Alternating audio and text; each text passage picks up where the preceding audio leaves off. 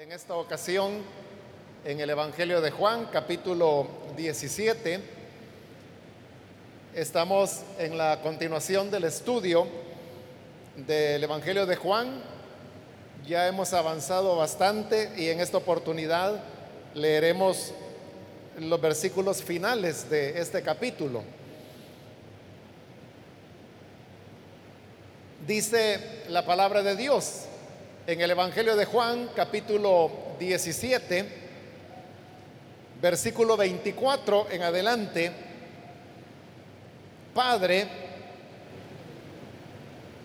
quiero que los que me has dado estén conmigo donde yo estoy, que vean mi gloria, la gloria que me has dado porque me amaste desde antes de la creación del mundo. Padre justo, aunque el mundo no te conoce, yo sí te conozco. Y estos reconocen que tú me enviaste. Yo les he dado a conocer quién eres y seguiré haciéndolo para que el amor con que me has amado esté en ellos y yo mismo esté en ellos. Solamente eso leemos, hermanos, pueden tomar sus asientos, por favor.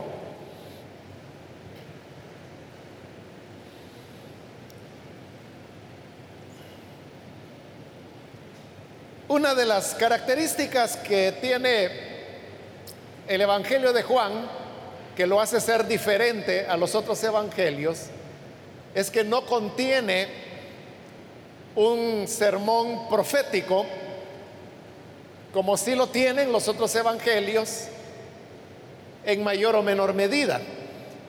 El Evangelio de Mateo es el que lo tiene mejor estructurado, es el capítulo 24 de Mateo, pero los otros evangelios, el de Lucas y el de Marcos, también contienen predicciones que el Señor Jesús hizo sobre la destrucción de Jerusalén y sobre los hechos que habrían de venir posteriormente.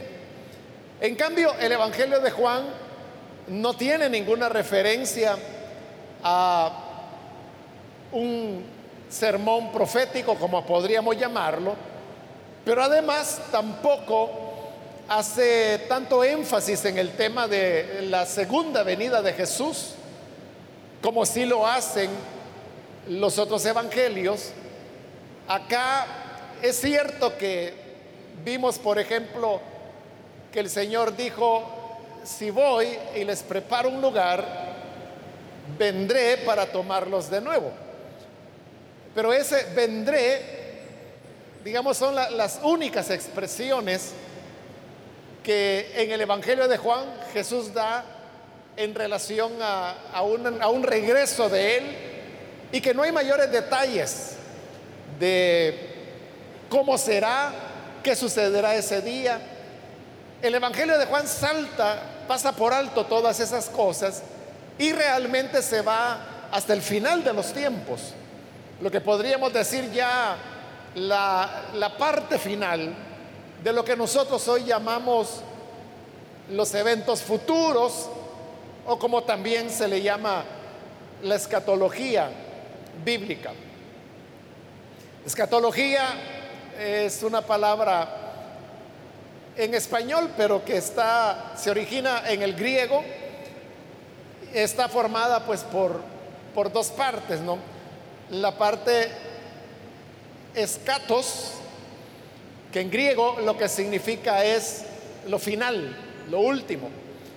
Y logía, que viene de logos, que es el estudio o la ciencia, en este caso del escatos. Entonces, escatología es el estudio de los hechos finales.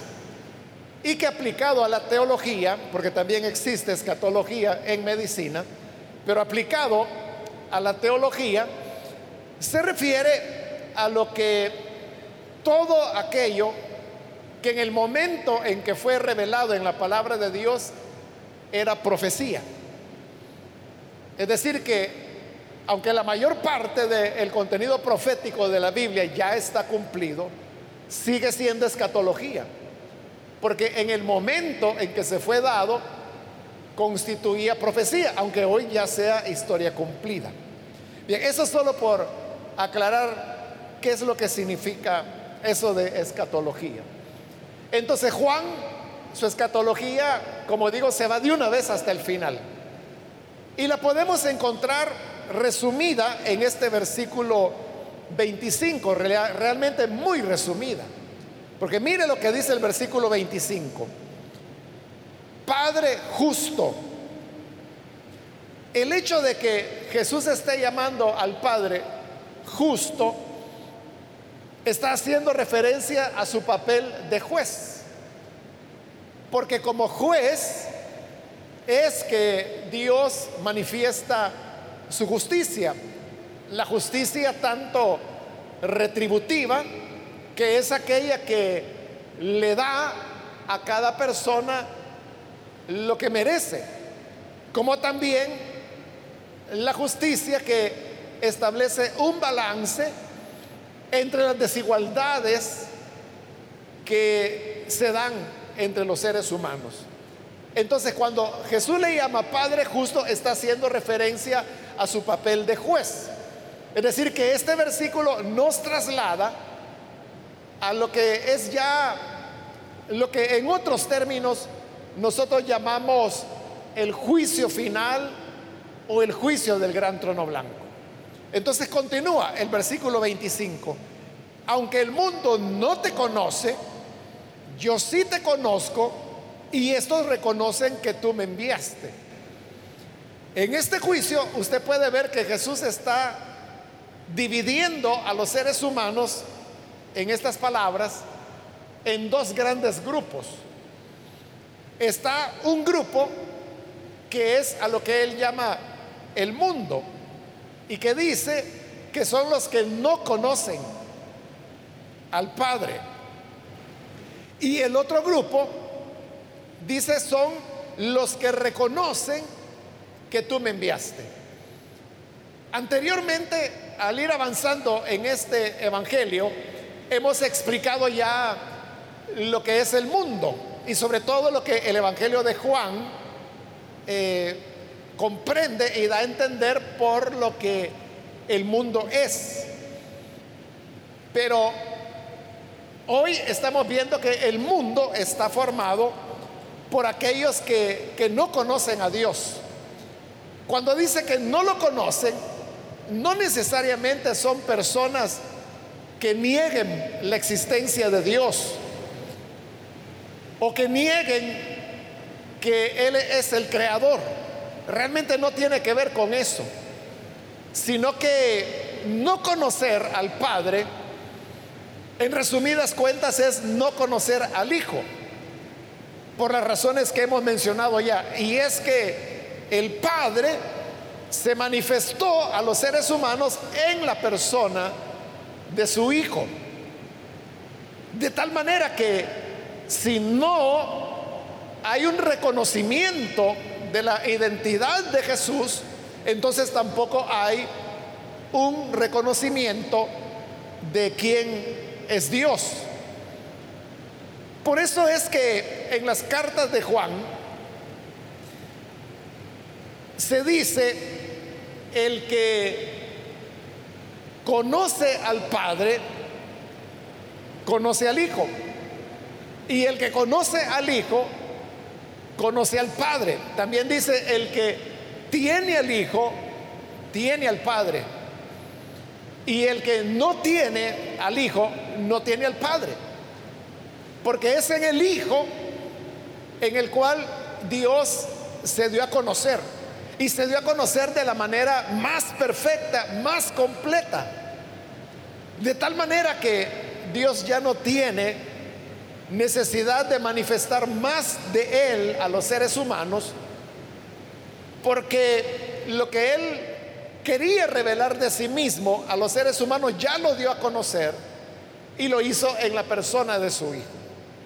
El mundo es entonces el que no conoce al Padre y no lo conoce porque ha rechazado al Hijo. Por todo lo contrario, los que sí son recibidos por el Padre, dice, son los que reconocen que tú me enviaste. Ser creyente, o en este caso que estamos hablando del juicio final, lo que va a determinar que una persona alcance la gloria, como lo vamos a ver ya en un momento, tiene que ver con el hecho de que si reconoce o no al Hijo. Pero reconocer al Hijo no es solamente el creer que Él existió, que vino a la tierra, que fue un personaje real. Eso no es suficiente, sino que se trata de, de creer en todas estas cosas que hemos estado viendo en estos capítulos del Evangelio de Juan, y es que en Jesús estaba la plenitud del Padre. La totalidad de Dios estaba ahí. Si usted lo quiere ver de una manera más poética, uno podría decir, Jesús era el rostro de Dios. De manera que ver a Jesús era ver a Dios porque era ver el rostro de Dios. Entonces, creer en Jesús, creer que Él fue enviado por el Padre, implica creer que Él es el Salvador, que Él es el Cristo, que Él es el que ahora manifiesta el nombre de Dios, que es el yo soy, como lo hemos dicho ya y como lo vamos a seguir viendo en el Evangelio es el que vino para dar vida, es el que vino para iluminar, es el que vino para alimentar, el que vino para pastorear, que son todas las enseñanzas que hemos encontrado en este Evangelio de Juan. Como cuando Jesús dijo, yo soy la luz, yo soy el pan, yo soy la puerta. Yo soy el pastor de las ovejas. Con todas estas expresiones, Dios estaba manifestándose en su Hijo. Al final, cuando el destino eterno de las personas vaya a comenzar y cuando el Dios juez, al cual aquí Jesús se refiere llamándole Padre justo, determine de qué lugar estamos, ya le dije, habrá un grupo que es lo que se llama mundo, que son aquellos que no han conocido al Padre porque no creyeron en su Hijo. Y el otro grupo son, como Jesús ahí lo dice con claridad, reconocen que tú me enviaste. El elemento de la fe, el elemento de creer y reconocer que el Hijo fue enviado por el Padre es lo que determina el destino eterno de las personas. Esto es todo lo que el Evangelio de Juan dice sobre eventos futuros. Ahora, ¿qué va a pasar? Acerca del destino del mundo no se nos dice nada. Pero acerca del destino de los que creen que el Padre envió al Hijo, sí se nos dice. Y está en el versículo 24, cuando dice, Padre, quiero que, lo que, que los que me has dado estén conmigo donde yo estoy. Es decir, el deseo de Jesús es que aquellos que creemos que el Padre envió al Hijo, lo que Él desea es que nosotros estemos con Él, que estemos donde Él está. Y si nos preguntamos, ¿a dónde está Jesús? La palabra de Dios nos lo dice, que 40 días después de haber resucitado, Él fue tomado, ascendido a los cielos, hasta que una nube lo cubrió de la vista de los discípulos. Es lo que dice el libro de los Hechos. Pero luego el libro de Hebreos dice que el Hijo está a la diestra del Padre y que Él intercede por nosotros porque Él está desarrollando un papel de sumo sacerdote a favor de su pueblo. ¿A dónde está Jesús? Está al lado derecho del Padre. Y ahora Jesús dice, quiero que los que me has dado estén conmigo. Esto significa que los creyentes entonces somos llamados, y esta es nuestra vocación, la de ir y estar en la comunión del Padre y del Hijo. Es como que si se nos llamara y se nos invitara para que entremos dentro de la familiaridad y dentro de la intimidad que existe entre el Padre y el Hijo. Jesús dice, yo quiero que ahí estén, que donde yo estoy, ellos estén. No se dice nada acerca de cómo eso va a suceder. Como le dije, el Evangelio de Juan no da detalles de la venida del Señor. Su venida es mencionada solo de manera contingencial, no de manera expresa. No se nos dice si el Señor vendrá por nosotros, si nosotros vamos a ir a Él, cuándo será, cómo será. O sea, no hay nada, explicación de eso. Pero sí se expresa claramente el deseo de Jesús cuando dice, quiero que los que me has dado estén conmigo donde yo estoy. Y añade el versículo 24, que vean mi gloria, la gloria que me has dado, porque me amaste desde antes de la creación del mundo. Fíjese, uno podría pensar que si uno va a ir donde está el Hijo, y hemos dicho que el Hijo está a la diestra del Padre, entonces dijimos, vamos a la intimidad con Dios. Entonces uno diría que al ir allí, uno lo que va a contemplar es la gloria de Dios. Pero Jesús no está hablando que vamos a ver la gloria de Dios. Porque según el Evangelio de Juan, la gloria de Dios ya la vimos. Ya la vemos. La vemos en Jesús. Porque Él dice, vine a revelarles tu gloria. Él vino para dar a conocer la gloria del Padre. Por eso es que Él dice, quiero que estén conmigo. ¿Para qué? Para que veamos la gloria de Dios. No, porque esa ya la vimos, ya la manifestó Él. Esa es la salvación precisamente. Creer que Jesús manifiesta la gloria del Padre. Entonces, ¿qué es lo que vamos a ver? Que vean mi gloria, dice Jesús. Mi gloria, la gloria que me has dado porque me amaste desde antes de la creación del mundo. ¿Cuál es la gloria de Jesús? La gloria de Jesús es la misma que él ha dicho anteriormente. Y es que el Padre le ha entregado su nombre. Por eso yo le decía hace unas semanas atrás que el nombre que Jesús manifiesta, aunque Él dice que es un nombre nuevo, realmente no es nuevo porque es el mismo que se le reveló a Moisés unos dos mil años antes de que Jesús viniera. Entonces, ¿por qué Jesús dice que es nuevo? Porque lo que es nuevo es que ese nombre ahora esté en el Hijo. Y que ese nombre esté en el Hijo es la gloria de Jesús.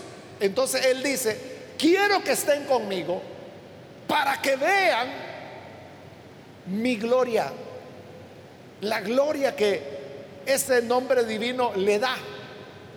En otras palabras, lo que veremos, al Señor que veremos, es el Señor glorificado, aquel que comparte la gloria del Padre. Ahora, en el versículo 26 dice, yo les he dado a conocer quién eres. Porque este Evangelio nos ha dicho repetidas veces que Jesús vino para dar a conocer al Padre, para mostrar la gloria del Padre. No sé si lo va a recordar porque ya hace varios años que lo vimos, pero en las bodas de Caná, cuando Jesús convirtió el agua en vino, al producirse esa señal, dice la escritura que esa primera señal es la que Jesús hizo. Y los discípulos, dice, vieron su gloria. Jesús vino para dar a conocer la gloria del Padre, para dar a conocer a Dios mismo, cómo es el corazón de Dios. Y por eso Él dice, yo les he dado a conocer quién eres, refiriéndose a esa obra que al inicio de este capítulo 17 Él ha dicho que ha completado. Pero no solo dio a conocer el nombre de Dios durante su ministerio, sino que dice el versículo 26, y seguiré haciéndolo. Entonces note, si dice que Él ya dio a conocer al Padre, durante su ministerio. ¿A qué se refiere cuando dice y seguiré haciéndolo? Se refiere a la obra que él haría a través del consolador, que es el que hoy vendrá, cuando él se va. Él se va, pero como les ha dicho, el consolador viene. Entonces, cuando el consolador viene, que es el que tenemos entre nosotros ahora, el Espíritu Santo, es el que nos revela a Dios y la gloria de Dios hoy en día. En este mismo momento que estamos recibiendo la palabra de Dios, por esta palabra estamos conociendo más a Dios. Ahí se cumple lo que Jesús dijo, yo les he dado a conocer quién eres y seguiré haciéndolo. Y dice, para que el amor con que me has amado esté en ellos. En la medida en que vamos conociendo a Dios, su nombre y su gloria, vamos comprendiendo la dimensión del amor que el Padre le dio a su Hijo. Pero aquí hay algo interesante. En la medida que uno va conociendo, ese amor del Padre hacia el Hijo, uno mismo comienza a empaparse de ese amor. De tal manera que al final no solo el Hijo es amado, sino que nosotros terminamos siendo amados y recibiendo ese amor del Padre. Es lo que está diciendo ahí. Para que el amor con que me has amado esté en ellos. Ese amor con el que el Padre amó al Hijo, el Hijo hoy dice, este amor que esté en ellos, en los que me recibieron, en los que creen que tú me enviaste. Es, hermanos, como que usted entra en, en un lugar para verificar algo y se empapa del ambiente que hay en ese lugar. Así es conocer el amor con que el Padre amó al Hijo. En la medida que uno va conociendo eso, que dice Jesús que es lo que hizo en su ministerio. Y es lo que dice que el Espíritu Santo hará y está haciendo hoy. Mostrarnos el amor que el Padre le tuvo al Hijo. Cuando vamos conociendo eso, nosotros mismos vamos recibiendo ese amor de Dios. Esto es algo así como el refrán que dice, el que anda entre la miel, algo se le pega. De cuando uno comienza a conocer la miel del amor del Padre hacia su Hijo, es inevitable que algo se nos pegue y ese amor termina estando en nosotros. Y termina esta oración de Jesús, con lo cual también termina su último sermón, que dijimos que es el más extenso, diciendo esto, y yo mismo esté en ellos.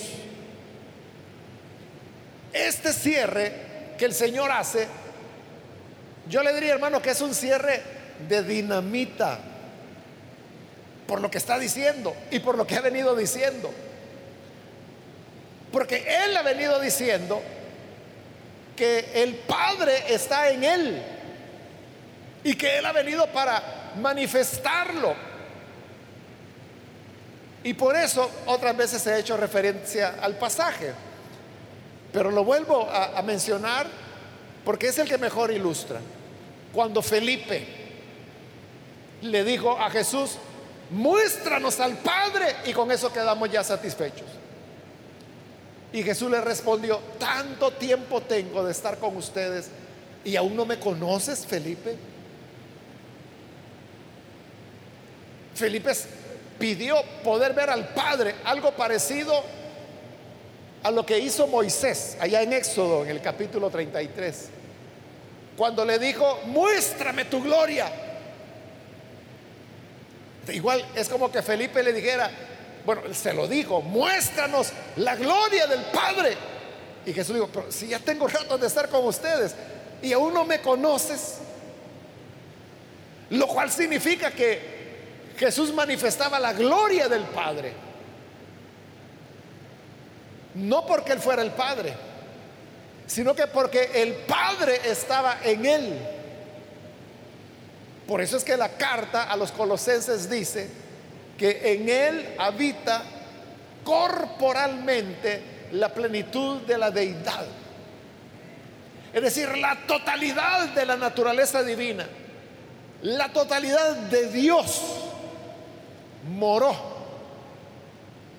en el cuerpo físico de Jesús. No es que moró en el cuerpo, esa naturaleza divina se hizo cuerpo físico, se encarnó. No es que el cuerpo de Jesús haya sido un depósito en donde la gloria de Dios descendió. No, no. Es que Dios se hizo carne, como lo dice este Evangelio en el capítulo 1, versículo 14, si no estoy mal. Aquel verbo dice, se hizo carne. Entonces es la divinidad la que se hizo carne en Jesús. Entonces, por eso es que ver a Jesús era ver la gloria de Dios. Pero mire qué tremendo lo que hoy está diciendo. Y yo mismo esté en ellos, en nosotros los creyentes. En otras palabras, lo que le está diciendo es, Padre, así como tú me enviaste y tú estás en mí, yo los envío ahora a ellos y yo estaré en ellos. Pero ¿qué significa que el Hijo está en nosotros? Significa exactamente lo mismo que el Padre estuviera en Él. Para Jesús eso representó lo que he estado diciendo, que Él era la manifestación de Dios la bondad de Dios, la compasión de Dios, la santidad de Dios, el amor de Dios, el poder de Dios, todo eso estaba en Jesús. Y por eso es que verlo a Él era ver al Padre. Pero ahora dice que Él, este Hijo, está en nosotros. Esto significa que si Él está en nosotros, en nosotros debería hacerse visible las mismas cualidades de Dios que se hicieron visibles en Él. Es decir, nosotros deberíamos mostrar la compasión de Jesús, que es la compasión de Dios. Pero ahí viene la gran pregunta. ¿Manifestamos nosotros esa compasión del Hijo? De eso dependerá que el cierre que el Señor está haciendo acá se haga realidad en nosotros o no. Porque dice, yo mismo esté en ellos. De la pregunta se resume así. Las personas que no tienen a Jesús, que andan ahí vagando en el mundo, ellos distinguen a Jesús en su vida. Esa sería la pregunta. O las personas no ven a Jesús en su vida. ¿Alguna vez ha ocurrido que alguna persona le haya dicho, fíjese que cuando yo la veo a usted, lo veo a usted, me imagino que así era Jesús, así como es usted. ¿Se lo han dicho alguna vez? Si se lo han dicho, qué bueno, porque eso es lo que Jesús está pidiendo acá. Que yo esté en ellos. Ahora, si nunca se lo han dicho, significa que todavía debemos avanzar más en el hecho de negarnos a nosotros mismos para que sea Jesús quien nos vaya llenando, que nos llene de su bondad, de su paciencia, de su ternura, que nos llene de, la gloria del Padre. ¿Sabe por qué muchas personas anhelan profundamente hacer milagros, hacer andar un paralítico, darle la vista a un ciego? darle la audición a un sordo. Porque hay gente que dice, es que yo quiero hacerlo para que el mundo conozca que mi Dios es poderoso. Pero ¿por qué no ocurre? O sea, no estoy diciendo que Dios no pueda sanar hoy en día, lo hace. Lo que estoy diciendo es que estas personas que anhelan esto, en ellos no ocurre. ¿Por qué? Porque aunque ellos lo dicen de esa manera, para que el mundo se convenza de lo poderoso que es Dios, en realidad están pensando en ellos. Están pensando en, su imagen, en su popularidad, en ser reconocidos, en que la gente diga, no, este hombre, esta mujer sí que es poderosa. Eso no es reflejar al Hijo, sino que eso es proyectarse uno mismo. En otras ocasiones yo le he comentado esto y de seguro usted lo ha visto, que a veces vienen predicadores y colocan anuncios, pancartas en las calles. Y no sé por qué razón, con mucha frecuencia llegan al oriente del país. E-, es eso casi es de siempre, hermano, que usted va a San Miguel y casi siempre va a encontrar una pancarta donde se anuncia algún evento de evangelización en un estadio o algo así. Pero si usted nota, lo que dice es gran campaña con el evangelista fulano de tal. En el estadio Charlet, tal día, tal hora. ¿Y Jesús? Hoy hay una moda que están viniendo muchos evangelistas, dicen, ucranianos que, que vienen de Ucrania. Nombre raro, ¿verdad? Pero no se menciona nada acerca de Jesús. Entonces, cuando la persona realmente lo que está buscando es, su nombre. Y, y, también esa es otra moda, ¿verdad? Que hoy la gente está acostumbrada, o algunos, ¿verdad? No todos, que a los ministerios les ponen su nombre. Entonces, eh, si Juan Pérez se llama Ministerio Juan Pérez, si se llama Carlos Canizales, Ministerios Carlos Canizales. Y entonces, ¿y Jesús? Pero Jesús dijo que yo esté en ellos. ¿Quiénes son aquellas personas que son los que de verdad andan sanando, que de verdad levantan a los paralíticos, que de verdad le devuelven la vista a los ciegos? ¿Quiénes son? Son personas que, ni sabemos. En una ocasión hace años, hermanos, todavía no había nacido la iglesia de Lima. Eh, unos hermanos me dijeron que iba a haber una, un predicador que iba a estar en una iglesita en algún lugar de San Salvador, ya, ya no recuerdo.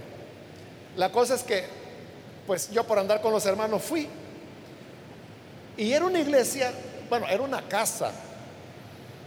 Y los cultos los hacían eh, en lo, creo, el equivalente de la sala, de lo que había sido la sala de la casa. Es decir, que era pequeñito, pero estaba totalmente lleno. Estaba totalmente lleno. Y yo recuerdo que eh, los hermanos de esa iglesia, cuando nos vieron llegar, pues nos hicieron pasar adelante, pero estaba tan lleno que la gente toda estaba de pie. Ya no había lugar para sentarse. Y el que se sentaba no veía nada porque todos los demás estaban de pie. Entonces todos estaban de pie. Bueno, nos fueron hermanos colocando, pero lo que le quiero decir es que estaba tan lleno que la gente, así estaba el púlpito y así estaba uno. Y se lo digo porque a mí me llevaron hasta ahí. Más o menos así estaba yo. Aquí estaba el púlpito, aquí estaba el predicador. Y aquí la gente. Y todo esto era gente así. Rodeado total, porque ya no cabía la gente. Y este hermano, que ni me acuerdo cómo se llamaba, porque él no era así famoso ni nada. Yo lo oí predicar, así, él era bien alto. Entonces yo lo oía predicar viéndolo hacia arriba. Y oí toda la predicación. Y luego él dijo, hoy voy a orar por los enfermos, así que los que estén enfermos, pasen adelante. ¿Y qué cree usted? El primero que pasa era un ciego. Y lo recuerdo perfectamente, era un señor más o menos de unos 40 años, blanco, calvo de la parte de arriba de su cabeza. Y en verdad sus ojos se veían que eran los de un ciego. Y le dijo, pase adelante. Pero adelante era ese, único espacio que había. el ciego se paró así. Lo llevaron y lo dejaron ahí. Entonces él dijo, voy a orar para que el Señor lo sane en este momento. Aquí el predicador, aquí el ciego y aquí estaba yo. Por eso, no me lo contaron, yo lo vi. Y entonces viene este hombre y uno acostumbrado, ¿verdad? A las oraciones de los grandes evangelistas que saltan, patalean, gritan. Yo pensé que algo así iba a ser él. Y no, fíjese, aquí estaba el hombre y como él era alto, ¿verdad? Su mano era grande también. Yo recuerdo que se la puso eh, sobre la cabeza y cerró los ojos. Y sin mentirle, palabras más, palabras menos, esta fue la oración. Señor, te pido que le des la vista a este hombre. En el nombre de Jesús. Amén. Eso fue todo. Y yo estaba aquí, le digo. Y le dice, abra los ojos. Y los abrió. Y este hombre comienza a hacerle así. Y yo lo tenía así enfrente. ¿Cuánto es aquí? 30 centímetros, 45. A esa distancia lo tenía. Yo le estaba viendo la expresión en la cara, en los ojos. Y él hacía así. Y viene el evangelista y sacó su pañuelo y le dijo, ¿qué es esto? Y se lo movía. Y cuando se lo movía, él seguía. Y él decía, no sé, le dice, es algo como blanco que se mueve. Y le dijo, es un pañuelo, le dijo. Claro, él era ciego, nunca había visto un pañuelo, no sabía cómo eran. Y lo que veía era una cosa blanca que se movía. No sabía que esto se llama pañuelo porque nunca lo había visto. y le siguió haciendo otras pruebas. Le pasaba las manos, los dedos, cosas de colores, y él iba diciendo todo. Es cierto, el Señor da vista a los ciegos. Claro, usted se puede imaginar ahí, hermanos, la congregación se hizo loca, ¿verdad? Toda la gente gritando y todos los que estaban enfermos querían pasar para que este hombre los pudiera tocar. Y como yo estaba allí al lado, o sea, le estoy contando, o sea, si la iglesia tiene 43 años de haber nacido, significa, hermano, que esto fue hace más de 43 años. Pero me acuerdo. Pero lo que le quiero decir es que este hombre era de un predicar, porque la predicación de él fue sumamente sencilla. El kinder del Evangelio, eso fue lo que predicó. Nada pretencioso, como le dije, nada de gritos, nada de escándalos, nada de patel. Una oración tan simple como la que yo le he reproducido, que ni yo creí que fuera a hacer nada una oración así. Pero el hombre empezó a ver. Bueno, ese fue el primer día que él estuvo. De ahí en adelante, todos los días fui yo, hermano. Con los mismos hermanitos. O sea, ¿quién se quería quedar de ver algo así? Y este hermano desapareció, es decir, porque era un desconocido. Entonces las personas en quienes Jesús verdaderamente está, como él lo dijo aquel, yo mismo esté en ellos, son aquellos que van a reflejar el carácter de Cristo, pero completo su humildad, su sencillez, su bondad, su entrega hacia los demás, que no andan buscando cartel para ellos mismos, sino que lo que buscan es que la gente no lo vea a ellos, sino que vea al Cristo que está en ellos. Y por eso yo le decía, aquí la pregunta es, los incrédulos porque los hermanitos le pueden dar por consuelo, ¿verdad? Decirle, no, hermano, yo veo que usted va creciendo espiritualmente. Mentira, el día que el mundo, que los incrédulos le digan, yo veo algo diferente en usted. Cuando lo veo yo me imagino y me hace recordar que así ha de haber sido Jesús como usted. Cuando le digan eso, ahí es donde el deseo de Jesús se habrá cumplido porque dijo que yo esté en ellos. Y así como Jesús manifestó al Padre, nosotros podamos manifestar al Hijo. Amén. Ahí termina la oración del Señor y termina su sermón.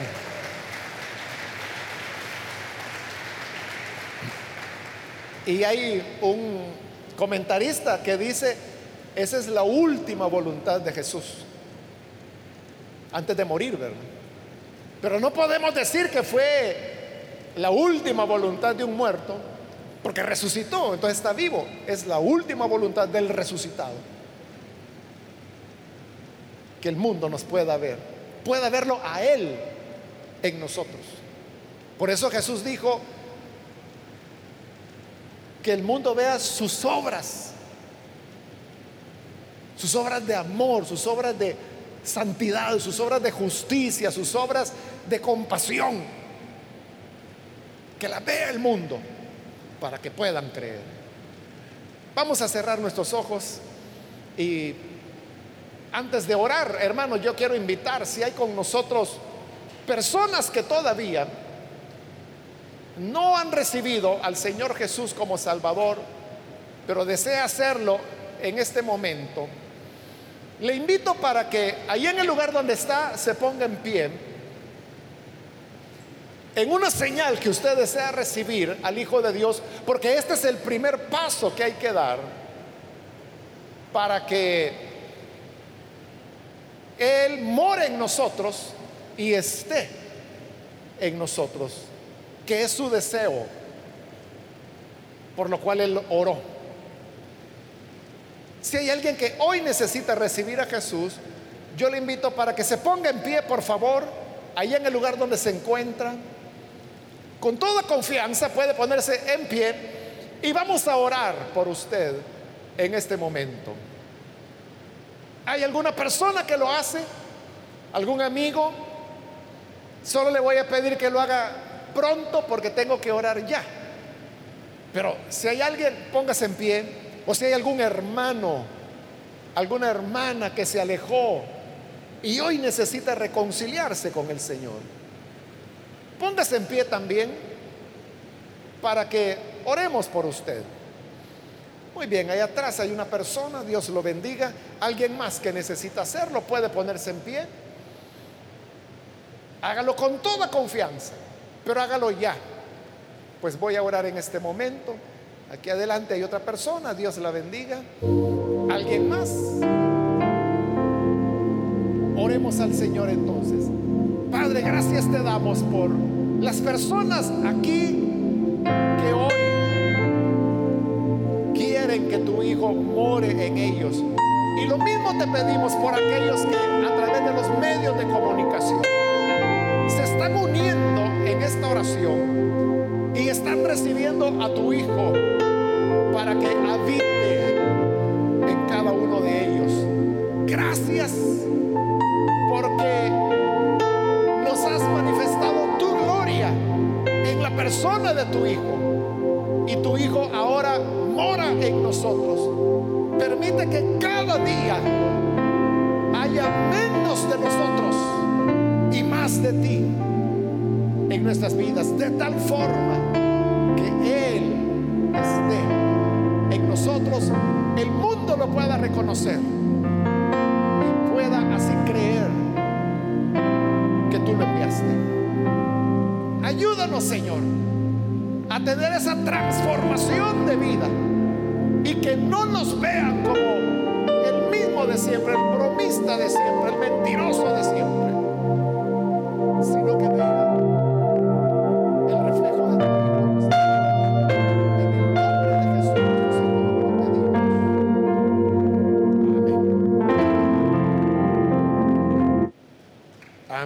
Bendito sea Dios.